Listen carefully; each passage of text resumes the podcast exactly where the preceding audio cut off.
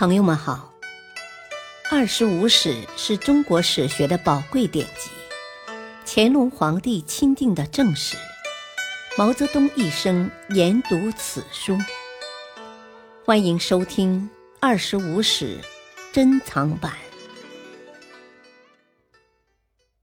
第五部《西晋书》传记第九：刘渊、刘耀。二，晋武帝死后，惠帝即位，辅政的杨俊为笼络人心，奏封刘渊为建武将军、五部大都督。刘渊成了整个匈奴部族的统帅。元康九年（两百九十九年），由于一部分匈奴人叛逃塞外，刘渊受到牵连，被免除了官职。但此时西晋皇室相互攻杀。烽烟四起，诸侯王都在竭力壮大自己的力量，因此刘渊又在永兴元年（三百零四年）被镇守都城的成都王司马颖启用为宁朔将军，兼五部军事。刘渊的堂祖父右贤王刘轩见西晋皇室骨肉相残、分崩离析，认为有机可乘，与各部首领商议。共推刘渊为大单于，重建匈奴的宏业。刘渊接到报告，十分高兴，当即以会葬为借口，向司马颖提出了回部落的请求。司马颖没有答应。刘渊虽然感到失望，但并未灰心。他派人回去告诉刘轩等人，让他们召集匈奴五部的军队。并且会合其他少数民族，打出响应司马颖的旗号，耐心的等待时机。不久，东海王司马越起兵讨伐司马颖，并州刺史司马腾联合雍州刺史王浚，也向司马颖的大本营邺城发动了进攻。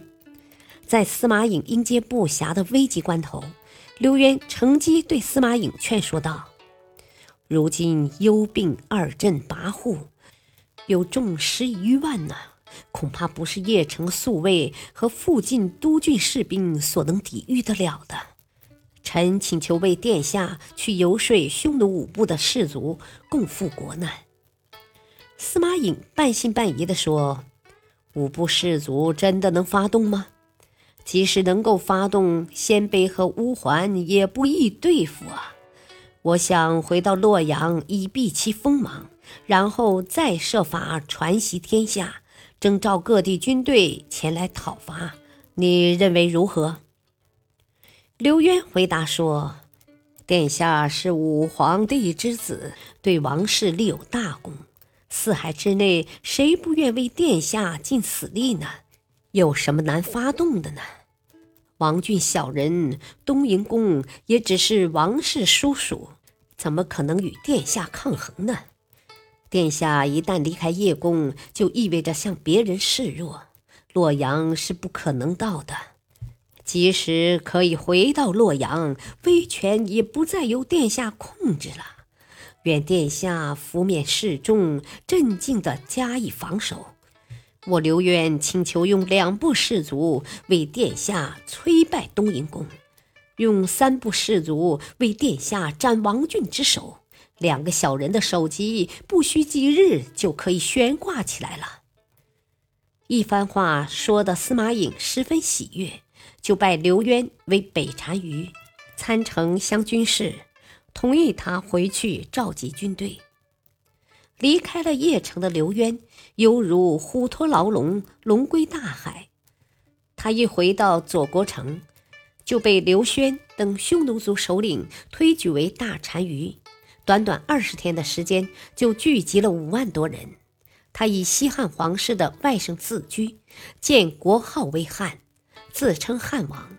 一时间，石勒、王弥等人纷纷拥兵归附，势力迅速壮大。在此后的数年中，他派遣石勒、刘耀等骁将频繁出击，所向披靡。在接连获胜的大好形势下，刘渊于永嘉二年（三百零八年）正式称帝。为了灭亡西晋，刘渊把都城迁到了平阳，今山西临汾西南。随即又在永嘉三年，以灭晋大将军刘景为大都督，进攻黎阳（今河南郡县）。刘景攻占黎阳后，又大败晋将王战于延津，把男女三万余人溺杀在黄河里。刘渊接到战报，怒不可遏地指责道：“刘景有什么脸面再来见我？而且又怎能为天下人所容忍？我们要消灭的只是司马氏，老百姓有什么罪？”当即下令将打了胜仗的刘景降职使用。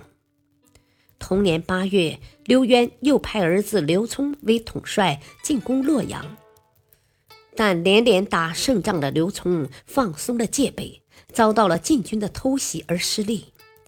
刘渊并不气馁，两个月后命刘聪率军五万再攻洛阳，在黄河南岸大败晋军，但洛阳仍未攻克，只得徐图后举。永嘉四年，正在厉兵秣马的刘渊突然患了重病，当年病逝于平阳。刘渊在位六年，死后谥为光门皇帝，庙号高祖。感谢收听，下期播讲三，敬请收听，再会。